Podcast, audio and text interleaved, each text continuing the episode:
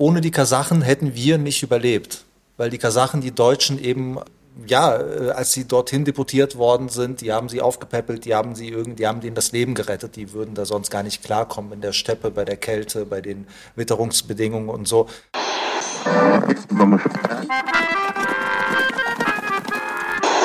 Sie empfangen Radio Almata. Steppenkinder, der Aussiedler-Podcast. Herzlich willkommen an unser Publikum hier zum Slow Talk im Rahmen der Sektion Close Up Kasachstan beim Filmfestival Cottbus. Mein Name ist Ariana Afsari und das Institut, für das ich arbeite, das Deutsche Kulturforum Östliches Europa, ist seit mehreren Jahren auch Partner beim Filmfestival. Der Film, der heute Ausgangspunkt für unser Gespräch ist, beleuchtet einen Aspekt des Schicksals der Russlanddeutschen in Kasachstan.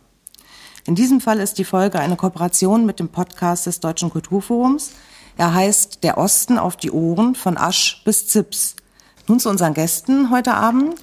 Das ist äh, einmal natürlich irgendwie die Hauptperson heute, der Regisseur Alexei Gettmann.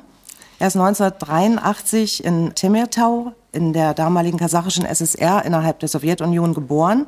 Er hat Medienwissenschaften in Köln studiert und äh, ist freier Autor, Journalist und Filmemacher. Mit seinem Debütfilm über einen Homosexuellen in Kasachstan und seine Probleme damit oder Schwierigkeiten damit hat er Preise in Deutschland und Kasachstan gewonnen. Ira Peter, hier neben mir, wurde 1983 in Selinograd geboren. Heute heißt der Ort Astana und ist die Hauptstadt der seit 1991 unabhängigen Republik Kasachstan. Sie studierte französische und russische Literaturwissenschaften und Psychologie in Heidelberg und Nizza, ist Journalistin und Bloggerin. Für ihr Online-Tagebuch als Stadtschreiberin in Odessa, ein Stipendium des Deutschen Kulturforums, wurde sie 2022 mit dem Goldenen Blogger ausgezeichnet. Sie setzt sich in journalistischen Beiträgen, sozialen Medien und kulturellen Projekten in Deutschland und in der Ukraine seit 2020 auch mit dem Aussiedler-Podcast Steppenkinder mit russlanddeutschen Themen auseinander. Den Podcast produziert sie gemeinsam mit dem dritten Gesprächspartner hier am Tisch, mit Edwin Wakentin. Er ist Kulturreferent für Russlanddeutsche am Museum für Russlanddeutsche Kulturgeschichte in Detmold. Dieser Podcast richtet sich an Deutsche, die kaum etwas über Aussiedler wissen und an Russlanddeutsche, die mehr über ihre Geschichte erfahren wollen. Edwin wurde 1991 in Temirtau geboren es ist ein Industriestandort und eine Satellitenstadt von Karaganda in der heutigen Republik Kasachstan. Er studierte Slawistik, Geschichte Ost- und Südosteuropas und Politikwissenschaft in München. 2011 bis 2014 war er Referent der Beauftragten der Bundesregierung für Aussiedlerfragen und nationale Minderheiten im Bundesministerium des Innern. Zuletzt arbeitete er als wissenschaftlicher Mitarbeiter im Deutschen Bundestag.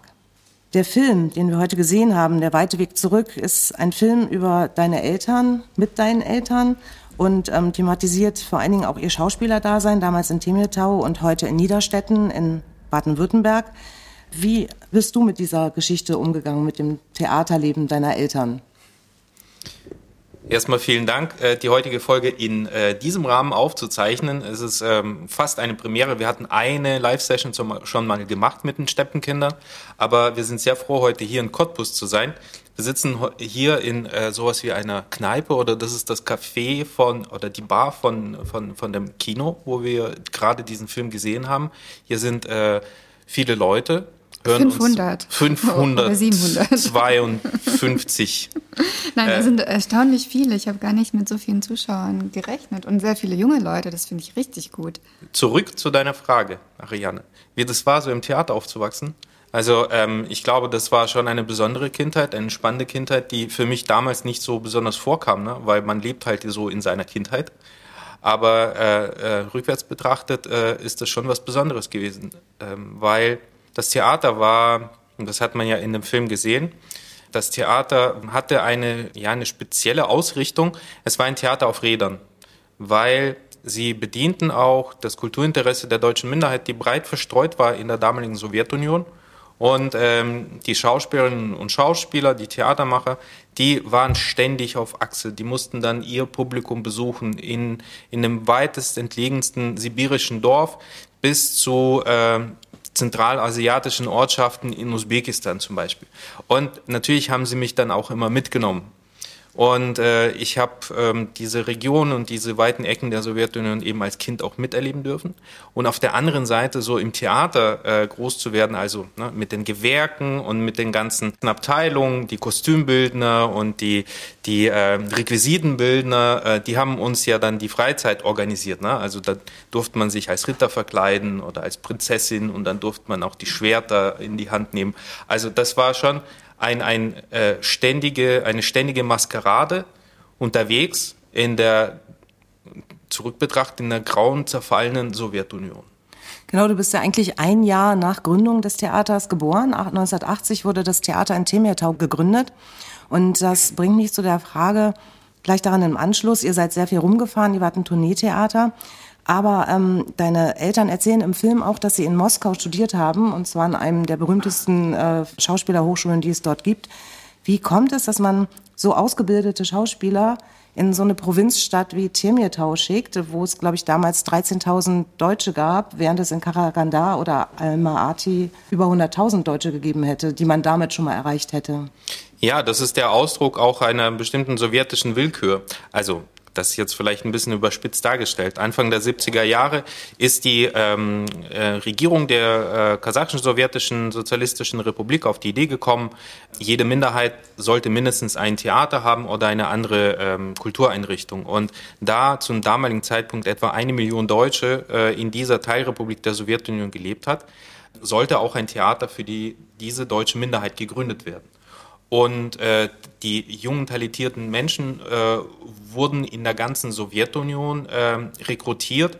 Sie konnten sich dann bewerben für ein äh, Studium, ein lukratives Studium, eben an einer der renommiertesten russischen Theater, sowjetischen Theaterhochschulen, die Schepkin-Hochschule am Mali-Theater. Also man kennt das Bolschoi-Theater, das ist Opern- und das Mali-Theater, das ist das kleinere daneben, da geht es um äh, Schauspiel. Und äh, so wurden sie damals ausgebildet. Ähm, als es dann zum Abschluss hinging und das Theater dann einen ein Standort bekommen sollte, waren diese Überlegungen der jungen Studierenden oder auch derjenigen, die damals aktiv waren in der Bewegung der Deutschen in der Sowjetunion, dieses Theater gehört nach Moskau oder mindestens in die damalige Hauptstadt der kasachischen sowjetischen Republik nach damals Alma-Ata, heute Almaty. Aber das war die Zeit, des sich verstärkenden Kalten Krieges. 1980 waren die Olympischen Spiele in Moskau, die der Westen boykottiert hatte. Und äh, da war dann die sowjetische Regierung dann doch nicht so äh, optimistisch, was den Standort anging und hat denen eben dieses leerstehende Theater in dieser Industriestadt zur Verfügung gestellt. Das hatte viele damals schon ziemlich äh, heruntergezogen. Nicht alle sind äh, dahin gefolgt an das Theater. So zum Beispiel auch Irene Langemann, mit der wir auch äh, die vorletzte Folge unseres Podcasts aufgenommen haben. Die Schriftstellerin, die gemeinsam mit meinen Eltern studiert hatte, aber dann in Moskau geblieben ist. Sie wollte nicht, nicht mit nach Temirtau. Okay, so viel vielleicht erstmal zu dieser frühen Geschichte in Temirtau. Ähm, kommen wir nochmal auf den Film zurück. Alexei, du ähm, bist ja mit den Eltern und Edwin wahrscheinlich auch hingefahren. Falls du dabei warst, weiß ich jetzt gar nicht. Wie hast du das erlebt, als du dort wieder ankamst? Das ist ja auch deine Geburtsstadt und du hast äh, auch äh, neun Jahre, zehn Jahre dort verbracht, nehme ich an. Mhm. Ähm, ja, wie wurde, wie wurde das aufgenommen, dieses äh, Filmprojekt? Ähm, naja, auf jeden Fall viel besser als das, äh, das davor, denn davor war ich ja in Kasachstan, in Temirtau in der gleichen Stadt und habe einen Film über einen schwulen Mann gedreht, äh, gedreht der offen schwul ist und äh, das in dieser Stadt natürlich zu heftigen Problemen führt. Insofern ähm, war das ein deutlicher Gewinn oder es war deutlich entspannter, mit diesem Thema da anzukommen. Es war natürlich, äh, alles an diesem Film war sehr persönlich, weil das ist auch meine Familiengeschichte und äh, ich hatte zwar mit dem deutschen Theater persönlich nichts zu tun in meiner Familie, äh, ich war aber auch als Kind äh, da. Ähm, also an diesem Theater. Wir sind da hingegangen zu Vorstellungen und so weiter. Ähm, und es war natürlich äh, sehr emotional, diese Reise zu machen, ähm, zu sehen, ja, also wie sich diese Gruppe an Schauspielern, an Theaterleuten, es waren ja nicht nur Schauspieler, also alles drumherum auch, sich sehr bemüht haben, auch um, um die, diese deutsche Geschichte. Und natürlich, ich kann auch verstehen, ähm, wie, wie diese Enttäuschung war aus Moskau. Also da, da muss man, das würde ich gerne nochmal unterstreichen, diese Fallhöhe aus Moskau vom Male Theater nach Temirtau zu kommen. Ich bin in meinem Leben als Journalist viel herumgekommen und tatsächlich muss ich sagen, ich habe noch nie eine hässlichere Stadt gesehen. Leider ist das so. Ich, äh, mögen die Leute aus Temirtau mir diese Aussage verzeihen, aber ähm, es ist halt einfach so. Man, man merkt schon an dem Geruch der Kokereien, der Chemiefabriken, zehn Kilometer bevor man da reinfährt, riecht man die Stadt schon. Und äh, es ist, ähm, ja, es ist Wahnsinn. Also eigentlich sollte man da einen postapokalyptischen Spielfilm drehen und äh, dann dieses Stück Kultur, dieses äh, diese Insel irgendwie ähm, inmitten dieser Stadt ist halt, das ist, das ist schon absurd an sich. Du hast gerade gesagt, du warst aber früher auch in dem Theater in Temirtau. Äh, wie muss man sich das vorstellen? Also man hat eine Vorstellung gebucht oder ist hingegangen, hat Karten gekauft und der Zuschauerraum war voller deutschsprachiger Leute oder ähm, kamen auch Kasachen oder kamen andere Ethnien dahin? Also ich, also ich war damals ja noch Kind, also ich habe mir nicht diese, diese großen Stücke über die deutsche Geschichte angeschaut, zumal wir auch kein Deutsch gesprochen haben. Die haben aber natürlich auch Kinderstücke gemacht. Also das war, das war jetzt was anderes. Nur dass äh, die Verbindung zu diesem Gebäude, zu diesem Theater und dass es das da gab, das, äh, ähm, das war mir schon bewusst. Also wie es dahin kam, weiß ich ja nicht. Ich war ein Kind, mein Papa hat mich mitgenommen. Gut, dann gehen wir vielleicht noch mal noch weiter jetzt in die heutige Zeit. Also der Film wurde gedreht, glaube ich, 2021, oder? Hm, nee, äh, 2015 haben wir angefangen zu drehen und äh, 2018 äh, war dann die Premiere. Okay, dann warst du tatsächlich jetzt, glaube ich, als letzte Person in Kasachstan von uns vieren, die wir hier sitzen, nämlich 2023. Und ähm, du hast auch äh, Astana besucht, deine Geburtsstadt. Und da ähm, hast du auch gesehen, wie die äh, heutigen Bewohner, also die Kasachen, die damals ja auch schon dort wohnten, mit deutscher Kulturgeschichte umgehen. Kannst du das mal vielleicht aus der Sicht ähm, beschreiben, die du da erlebt hast?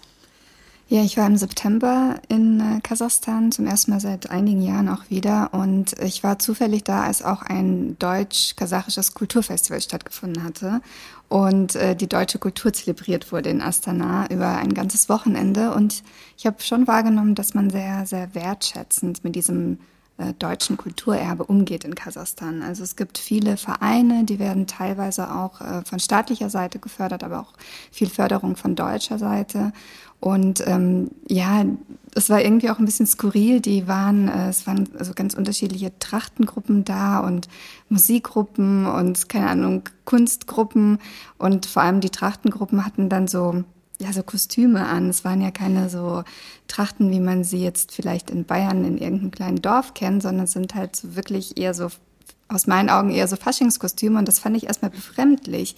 Aber ich habe dann mit einigen Menschen gesprochen, unter anderem mit einem jungen Mann, der extra aus Almaty, also aus der alten Hauptstadt Kasachstans, nach Astana gekommen ist. Und er meinte, ja, er war in einem Kostümverleih, um sich äh, entsprechende Kleidung für dieses Festival zu besorgen. Und äh, sein Vater sei Wolgadeutscher, mit dem habe er aber gar keinen Kontakt.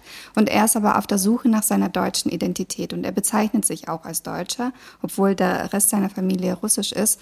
Und dieses Kostüm anzuziehen bedeutet für ihn in dem Moment deutsch zu sein und der Kultur irgendwie auch näher zu kommen. Und das hat mich irgendwie sehr berührt. Und ja, erstaunlich ist dann vielleicht auch, dass in diesen Gruppen auch ganz viele kasachische Menschen einfach da sind, die sich äh, für diese deutsche Kultur interessieren und dann auch deutsche Lieder singen und auch entsprechend tanzen und so. Das ist irgendwie ein ganz interessantes Bild, das sich da einem bietet. Aber das ist vielleicht auch, ja, wie sich Kultur dann in so einem Land weiterentwickeln kann.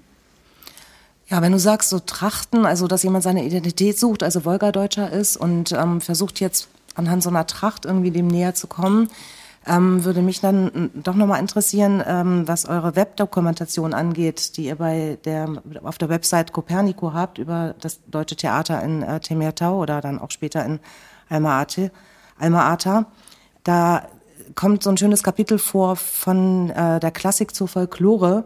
Denn wie gesagt, deine Eltern haben ja wie gesagt auch in Moskau studiert und da sollten ja eigentlich Stücke wie, ähm, ja, weiß ich, von Theaterleuten wie Lessing oder von Schiller aufgeführt werden. Äh, wie kam es dann dazu, dass äh, auf einmal äh, in, in, den, in dem volksdeutschen Dialekt, in dem deutschen Dialekt, der dort gesprochen wurde, eigene komponierte Stücke zu sehen waren? Unsere Dokumentation, die Alexei Gettmann und ich gemacht haben äh, für Copernico. Diese Webdokumentation basiert auf dem Nachlass der äh, früheren Chefdramaturgin des Theaters, äh, Rose Steinmark. Sie hatte dem Museum für Russland-Deutsche Kulturgeschichte diese zwei Umzugskartons voller Material zur Verfügung gestellt. Und wir dachten, wir machen mal was Schönes daraus. Und äh, es gibt ja auch noch Zeitzeugen, mit denen wir Interviews geführt haben. Und äh, ähm, Archivmaterial, also ähm, Fernsehaufnahmen von, von früher, die äh, die Arbeit dieses Theaters darstellen. Und da bei dieser Webdokumentation kann man sich eben auch die Entstehung dieses Theaters äh, nochmal äh, vor die Augen führen und die Entwicklung dieses Theaters. Wir wollten bei dieser Webdokumentation auch erzählen, was die Beweggründe der Menschen insgesamt waren, entweder zu bleiben oder zu gehen aus der früheren Sowjetunion, am Beispiel dieses Theaters, weil dieses Theater hatte auch einen Prozess durchgemacht. Wie in vielen äh, totalitären Regimen oder nicht demokratischen Regimen unterscheidet sich so der Anspruch der Partei oder der Führung von der Realität der Menschen. Und äh, gedacht war damals, man installiert ein Theater, in dem deutsche Klassik äh, inszeniert wird. Also die deutsche, große deutsche äh, Dramatik mit Goethe, Schiller und Lessing und dann auch noch in deutscher Sprache. Und dann äh, stieß man schon auf die erste Herausforderung, die jungen Menschen konnten nicht so wirklich Hochdeutsch. Die haben dann in ihren Mundarten gesprochen, die in ihren sibirischen oder zentralasiatischen Dörfern gesprochen wurden. Also entweder Ploditsch oder äh, Wolgadeutsch. Und dann so Goethe ohne weiteres äh, kann man da jetzt nicht wirklich so spielen. Aber die Studierenden hatten sehr gute Pädagogen, die ihnen das Bühnendeutsch auch vermittelt haben. Und dann sollten sie aber auch für die deutsche Minderheit Theater spielen. Aber die deutsche Minderheit durch die Repression und die Deportationen ähm, waren Hochkultur nicht mehr gewöhnt oder beziehungsweise haben, waren auch nicht so vertraut mit der Hochkultur. Sie wollten auf der einen Seite ihre eigene Geschichte sehen, also nicht irgendeine Geschichte aus dem 16. Jahrhundert mit verkleideten Menschen, sondern ihre Realität, also zum Teil ihr Dorfleben, aber zum Teil auch die Repressionserfahrungen ihrer Eltern oder ihre eigenen und dann auch noch in ihrer Mundart. Und so musste das Theater peu à peu das Repertoire ummodeln. Äh, Natürlich lief dann auch Lessing, natürlich lief dann auch äh, Goethe und Schiller. Räuber war ein großer äh, Renner bei denen, die äh, Räuber von Schiller. Zum Teil dann, wenn sie in den Dörfer waren, dann äh, liehen sie sich echte Pferde aus und äh, sind dann mit den Pferden dann hin und her geritten. Das war ein großes Abenteuer für alle Beteiligte und für die Pferde auch zum Teil.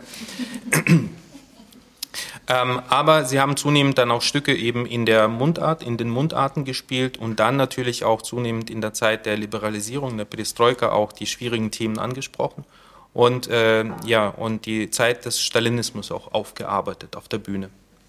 Wenn äh, wir nochmal auf das heute jetzt gucken, Kasachstan, ähm, vielleicht muss man auch mal erklären, warum so viele Russlanddeutsche eigentlich in Kasachstan waren. Ich meine, ihr wisst es natürlich. Und es gibt äh, in eurem Podcast auch irgendwie so eine schöne Folge, wo es irgendwie heißt, es gibt drei Sachen, die man über Russlanddeutsche wissen sollte oder wissen muss. Und vielleicht können wir hier einfach mal ein, zwei Dinge sagen. Warum sind so viele in Kasachstan gelandet? Ja, Kasachstan war einfach ein sehr beliebtes Land für deportierte Menschen äh, unter Stalins Diktaturherrschaft. Und da wurden nicht nur Deutsche hindeportiert, so wie meine Familie zum Beispiel 1936 aus der westlichen Ukraine, sondern auch unliebsame Völker wie die Tschetschenen oder auch polnische Menschen, die zum Beispiel in demselben Dorf gelebt hatten wie meine Großeltern. Und das hieß für die deutsche Bevölkerung dann Verbannung auf Lebenszeit. Es sind äh, rund 400.000 deutsche Menschen nach Kasachstan deportiert worden im Zuge des Zweiten Weltkriegs. Und so sind meine Eltern dort geboren worden und auch ich.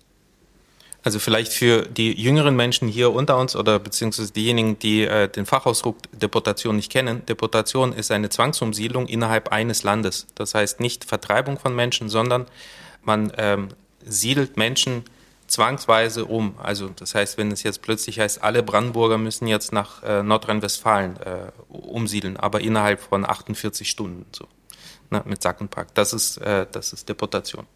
Und vielleicht auch, äh, um das nochmal einzubetten, also der Grund war, unsere Vorfahren waren ja Deutschstämmige, zuerst im Zarenreich und dann in der Sowjetunion. Und als äh, Hitler und Stalin dann einen Krieg miteinander begangen, galten die Deutschen als potenzielle Verräter oder Spione. Und deswegen hat man sie eben aus den westlichen Bereichen der Sowjetunion ganz, ganz weit in den Osten hin deportiert. Also auch nach Sibirien, nicht nur nach Kasachstan. Ja, um es halt äh, für die für die Jugendlichen hier zu sagen, es war halt am Arsch der Welt so und dann wurden die dahin gebracht, weil die wollte da niemand haben bei sich, also wurden die irgendwie weggepackt und ne, also und teilweise Familien getrennt, also so war das bei meinem Opa, der dann nach Kasachstan gekommen ist, seine Schwester war in Sibirien, getroffen haben die sich erst wieder in Deutschland in den 90er Jahren. Ähm, also da, da wurden komplette Familien auseinandergerissen und es war äh, ja eben nicht eine, eine Umsiedlung, wie wenn in Lützerath irgendwie äh, gebaggert wird und man bittet die Leute freundlich irgendwo anders hinzuziehen und bezahlt denen den Umzug. Nee, die wurden in Züge gepackt, äh, wie Vieh abtransportiert. Dabei sind schon äh, äh ist ein erheblicher Teil äh, gestorben und ähm, das hat natürlich Wunden hinterlassen in der Gesellschaft. Aber für euch drei war ja eigentlich Kasachstan eure Heimat. Da seid ihr geboren und ihr wisst ja von dem Schicksal eurer Großeltern oder Eltern eigentlich nur durch die Familiengespräche ähm, äh, was oder über eure späteren ja, Filmprojekte, äh, Blogprojekte, journalistischen Projekte. Ähm, wie seht ihr persönlich eure Beziehung zu Kasachstan? Ja, du hast den Begriff Heimat benutzt. Ich finde, das ist so ein Begriff mit vielen Fragezeichen für mich. Ich weiß gar nicht so recht, was Heimat ist. Also als ich jetzt nach Kasachstan gefahren bin im September, habe ich mich auch immer wieder gefragt, ist, ist das jetzt meine Heimat? Ich war neun Jahre, als wir da weggegangen sind und es ist vielleicht eine meiner Heimaten, aber meine Heimat ist auch Baden-Württemberg, wo ich aufgewachsen bin. Meine Heimat sind meine Freunde, meine Familie. Das sind so, es können ganz unterschiedliche Dinge sein. Aber es ist auf jeden Fall eine Verbundenheit zu dem Land und es ist auch eine Verbundenheit zu der Kultur. Und damit meine ich die kasachische Kultur, die ja immer noch in meiner Familie eine große Rolle spielt. Das ist einfach fühlbar. Wenn man zu mir nach Hause kommt, zu meinen Eltern, dann gibt es einfach bestimmte Speisen, die sie aus Kasachstan mitgebracht haben. Es gibt einfach auch die Art, wie man miteinander umgeht, dass man den Tisch reich deckt, dass äh, die Gäste wirklich Könige und Königinnen sind. Also das haben schon unsere Familien auch mitgebracht. Und die Kasachen wiederum haben ja auch einiges von uns übernommen. Also als ich jetzt in meinem alten Dorf war und dann bin ich über die Straße gelaufen, kam plötzlich ein älterer Herr auf mich zu und äh, fing an, auf Deutsch mit mir zu sprechen, dabei über 70 und meinte, äh, erkenne meinen Großvater, das war so ein großer, langer Mann und mein, mein Vater natürlich auch und meine Mutter und auch diese sprachliche Verbundenheit, die ist ja immer noch da und eine sehr, sehr große Wertschätzung gegenüber denen, die vor über 30 Jahren gegangen sind. Ich würde mich da Ihrer auch anschließen. Es ist ähm, in dem Fall mehr ein Gefühl. Also ich glaube, für alle, die äh, diese Migrationsgeschichte, die, die wir äh, gehabt haben, teilen, ähm, ist Heimat kein fester Begriff, äh, sondern äh, sehr, sehr wandelbar. Und wir können natürlich mehrere Heimaten haben. Es ist vielleicht mehr ein Gefühl, ähm, mehr etwas, was einen verbindet ähm, und das zurückzuführen ist auf gemeinsame Erlebnisse oder auch eben auf das Sprachliche, auf das Kulinarische, auf das Kulturelle.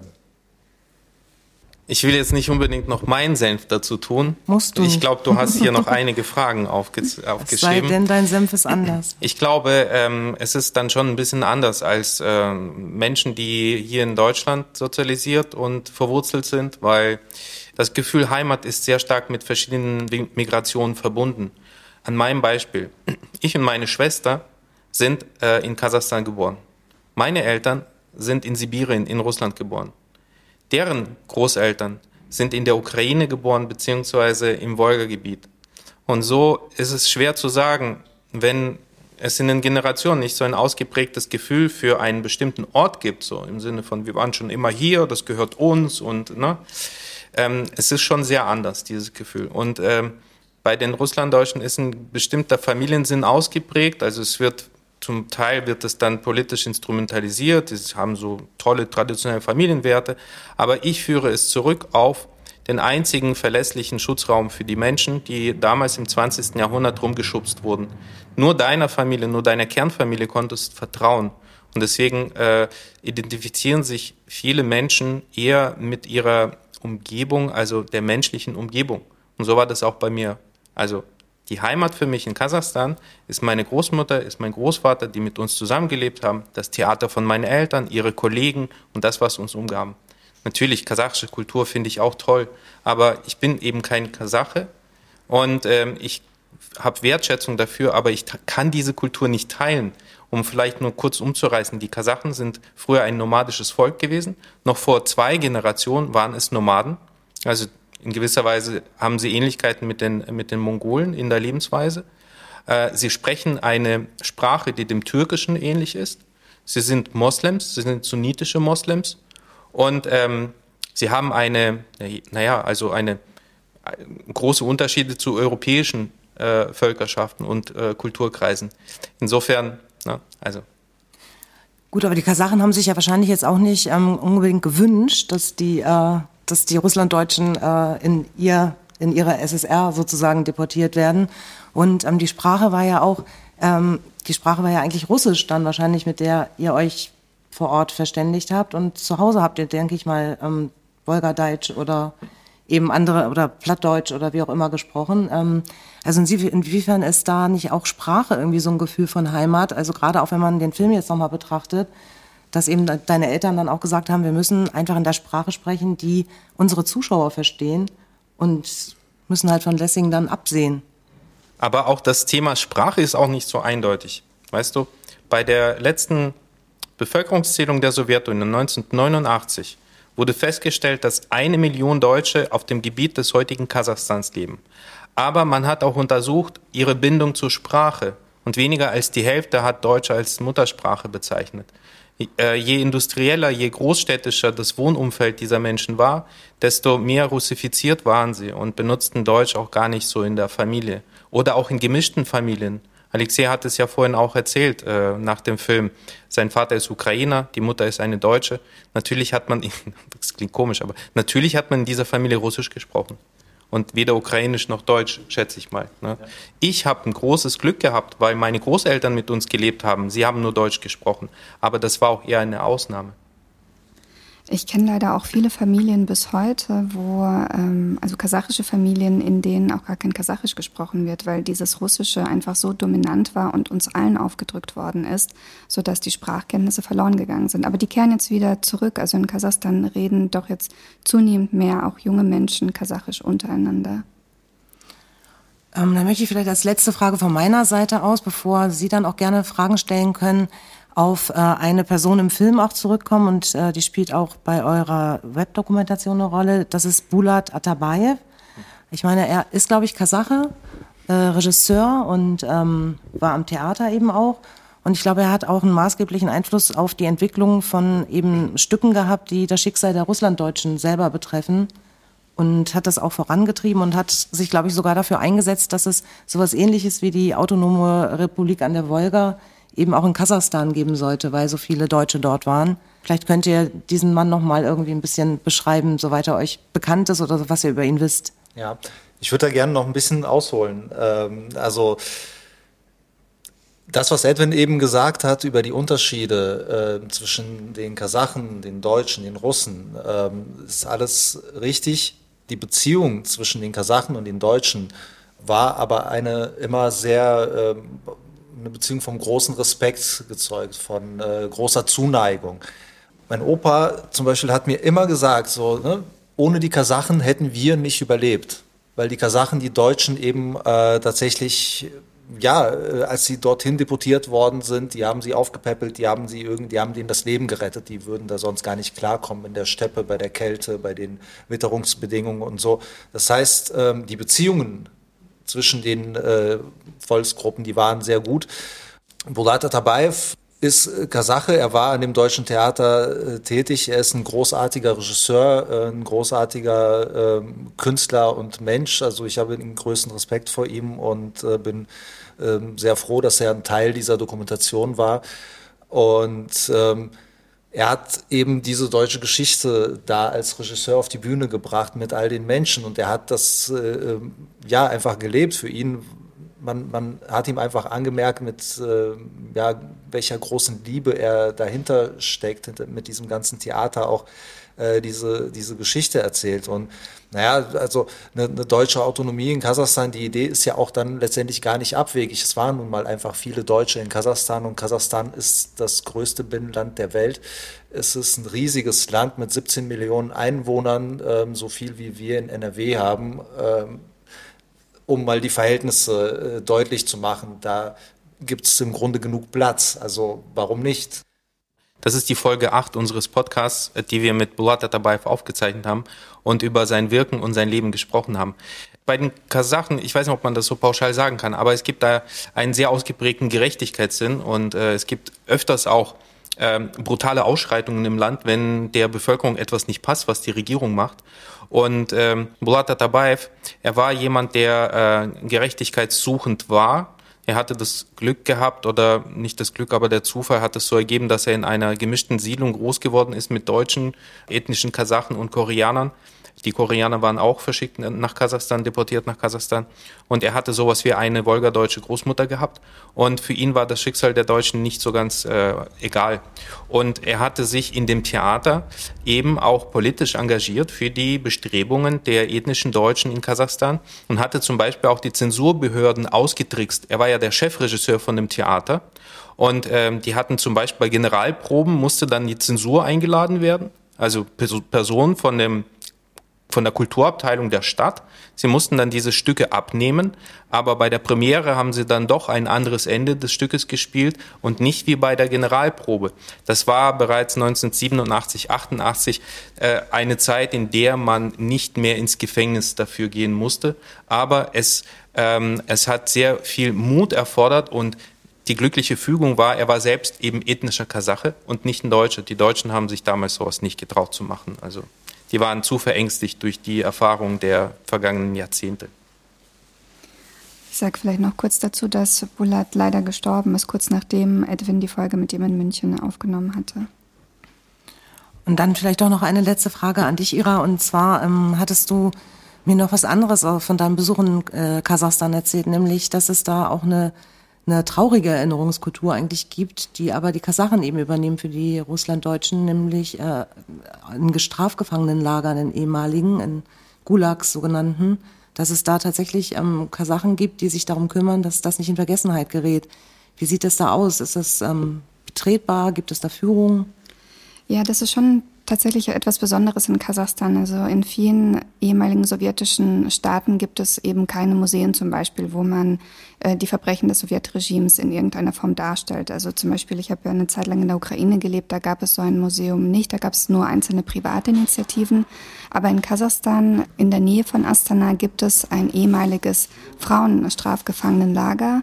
Das heißt Al-Jil und das wurde zu einem Museum umfunktioniert. Und das ist sehr, sehr eindrücklich gemacht. Also man kann sich sehr, sehr gut vorstellen, wie die Frauen dort verhört worden sind, unter welchen Lebensbedingungen sie irgendwie überleben mussten.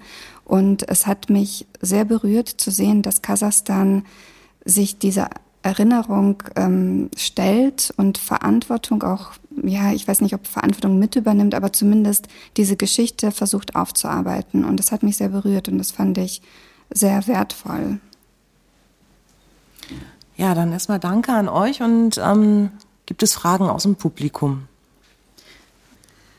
Also es kam jetzt eine erste Frage aus dem Publikum und zwar, wie unsere Eltern darauf reagieren, dass wir uns mit der russlanddeutschen Geschichte befassen. Und ähm, das ist eine sehr, sehr gute Frage. Als ich 2018 das erste Mal in die Ukraine gefahren bin, um das Dorf zu sehen, aus dem meine Großeltern, also die Eltern meiner Eltern herkommen, da meinten meine Eltern, was willst du denn da? Da gibt es doch nichts zu sehen. Und außerdem ist doch in der Ukraine Krieg. Und also meine Familie hat im Westen der Ukraine gelebt. Das heißt, tatsächlich gab es den Krieg, aber der war halt 1000 Kilometer weiter im Osten. Und ihr Grund, mich hm, abzuhalten von dieser Reise war, dass sie mir diesen Schmerz ersparen möchten, weil es wurde nicht viel über diese tragische Familiengeschichte gesprochen zu Hause.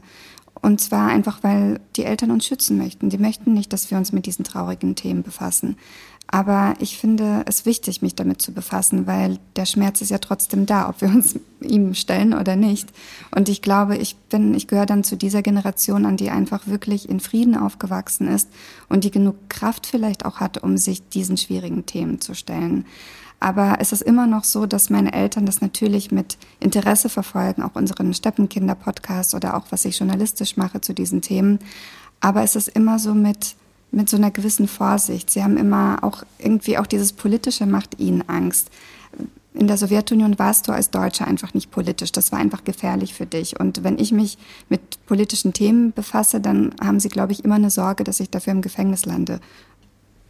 Ich würde dazu auch noch ähm, ergänzend was sagen. Also es ist ja so, dass ähm, also da gibt es mit Sicherheit äh, gemischte Meinungen, Gefühle, aber es ist ja überhaupt durch unsere Eltern möglich geworden, weil sie es uns ermöglicht haben, durch die Umsiedlung in den 90er Jahren nach Deutschland, dadurch, dass sie ähm, im Grunde ähm, ihr Leben aufgegeben haben.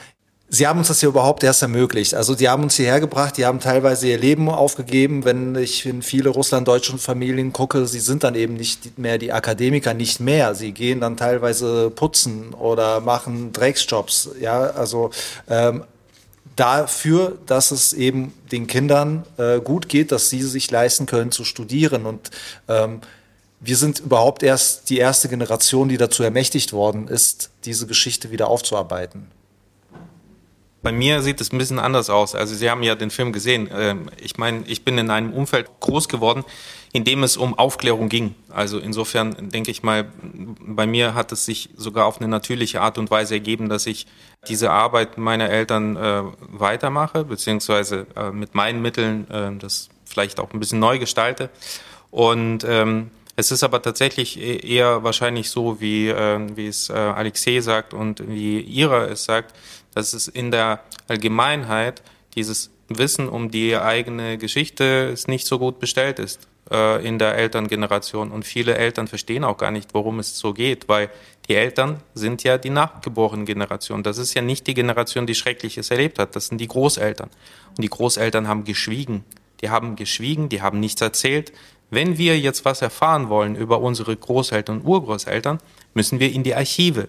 Und meistens sind es Archive der Staatssicherheitsbehörden in der Russischen Föderation. Da kommt niemand hin. Und Glück hat derjenige, der vorher schon geforscht hat, wie Ira zum Beispiel. Gut, Ira hat in der Ukraine geforscht. Es ist ein bisschen einfach in der Ukraine, aber in Kriegszeiten ist es auch nicht so einfach, dahin zu fahren und zu forschen. Und der Umstand, dass die Russische Föderation 2021 eine äh, Organisation mit dem Namen Memorial liquidiert hat, also aufgelöst und verboten hat, die einzige große Organisation, die sich mit der Aufarbeitung dieses, äh, dieses stalinistischen Erbes beschäftigt hat, ähm, hat ja unser unser Bemühen nochmal um Jahrzehnte wieder zurückgeworfen und um die Bemühen unserer Generation. Aber es ist auf jeden Fall großes Interesse in der jungen Generation da zum Teil muss man das natürlich den Eltern erklären, warum es einem so wichtig ist. Aber wenn es dann um die Aufarbeitung von Traumata geht, dann sitzen alle weinend um einen Tisch. So. Ich nutze mal noch die Gelegenheit, um ein, ein äh, wahrscheinlich auch ein Missverständnis mal aus dem Weg zu räumen. Wir sprechen die ganze Zeit von Russlanddeutschen. Das ist ein Begriff, der besonders im letzten Jahr uns äh, sehr viel gefordert und von uns abverlangt hat, besonders in der Kommunikation mit, äh, mit Journalistinnen und Journalisten, mit, den, mit Medienschaffenden. Ähm, und zwar der Begriff, der mh, führt nicht zurück zur Russischen Föderation, zu dem Staat, der gerade einen furchtbaren Krieg vom Zaun gebrochen hat, äh, unmotiviert, äh, sondern der Begriff ist kulturhistorisch und bezeichnet eine, eine historische Gruppe von Menschen, die ins russische Reich von den Zaren eingeladen wurde. Und nach der Oktoberrevolution 1917, nachdem die Kommunisten an die Macht gekommen sind äh, in, in, im russischen, damaligen russischen Reich, ähm, sind einige von diesen ethnischen Deutschen bereits nach Deutschland geflohen. Also besonders die Wohlhabenderen, die es sich ermöglichen konnten, so eine Flucht. Und hier in Deutschland mussten sie sich ja irgendwie beschreiben und bezeichnen und haben sich in Anlehnung an ihre frühere Heimat Russlanddeutsche genannt und in Abgrenzung vom sowjetischen Russland, nicht Sowjetdeutsche. Gleichzeitig haben äh, Volkstumspolitiker hier in Deutschland in der Weimarer Republik, die angefangen schon diesen diese Volkstumspolitik zu betreiben und haben sich besondere Sorgen gemacht um die deutschen Minderheiten in Osteuropa und lieferten auch einen Anlass der, für den Nationalsozialisten auch Länder zu überfallen, wie zum Beispiel Polen oder Teile der Tschechoslowakei auch anzugliedern wie das Sudetenland. Und diese Volkstumspolitiker haben diesen Begriff Russlanddeutsche auch benutzt. Also auf der einen Seite Selbstbezeichnung der Geflohenen hierher und auf der anderen Seite auch Instrumentalisierung durch Nationalsozialisten. Aber uns fällt kein anderer besserer Begriff bisher ein. Also deswegen sprechen wir von Russlanddeutschen, meinen aber nicht die russische Föderation und schon gar nicht Putins Russland. Ich glaube auch, du erklärst an einer Stelle im, in den Steppenkindern, dass ähm, der Unterschied zwischen Aussiedlern und Spätaussiedlern der ist, dass die Spätaussiedler keine deutschen Verwandten mehr haben mussten in den Ländern, Ja. in die sie dann kommen sollten, während die Aussiedler ein paar Jahre zuvor noch diesen Nachweis erbringen mussten. ne? Ja, du hast es genau ähm, richtig dargestellt. Ja, sehr gut, ja. Das ist die Folgenummer, äh, das müsste ich jetzt parat haben. Also, das ist die letzte Folge, wo wir Kasachstan erklären. Gibt es noch Fragen? Also wenn keine mehr sind, dann würde ich gerne mit einem Fazit enden, das äh, im Film von deinen beiden Eltern gegeben wird. Und das eine ist, finde ich, ziemlich, ähm, ja, dein Vater sagt es, glaube ich, selber nüchtern. Er sagt, ähm, dass er das Gefühl hat, dass er jetzt eher erkennt, wo Dinge absichtlich so eingerichtet werden, dass man andere Dinge, die man vorher zugestanden hat, trotzdem zum Scheitern bringen kann. Also wo einfach so, so Sollbruchstellen eingebaut werden, so dass eben auch gute Dinge einfach schei- scheitern müssten. Und was ich ganz spannend fand, deine Mutter hat gesagt, ähm, sie war halt in Kasachstan, war sie ähm, eine Deutsche. Äh, dann kam sie hier äh, nach Niederstetten, nach ähm, Baden-Württemberg, da war sie äh, eine Russin oder Russlanddeutsche im besten Fall. Und sie meinte, jetzt wurde sie auf der Straße angesprochen über die neuen Flüchtlinge, die kommen. Und da hat sie gesagt, na ja, Sie sprechen mit dem Falschen, ich bin auch ein Flüchtling. Und da wurde ihr gesagt, nein, du bist doch eine Deutsche. Also sie meinte, dass sie jetzt eben durch diese neuen Flüchtlinge auf einmal so ein Etikett oder Prädikat Deutsch erhalten bekommen hat. Ja, dann bedanke ich mich ganz herzlich für ähm, diese neue Folge im Podcast Steppenkinder und ähm, Danke, danke. dir für die tolle Moderation. Dankeschön. Das war Steppenkinder, der Aussiedler-Podcast mit Ira Peter Und Edwin Wagentin, ein Projekt des Kulturreferats für Russlanddeutsche am Museum für Russlanddeutsche Kulturgeschichte, gefördert von der Beauftragten der Bundesregierung für Kultur und Medien.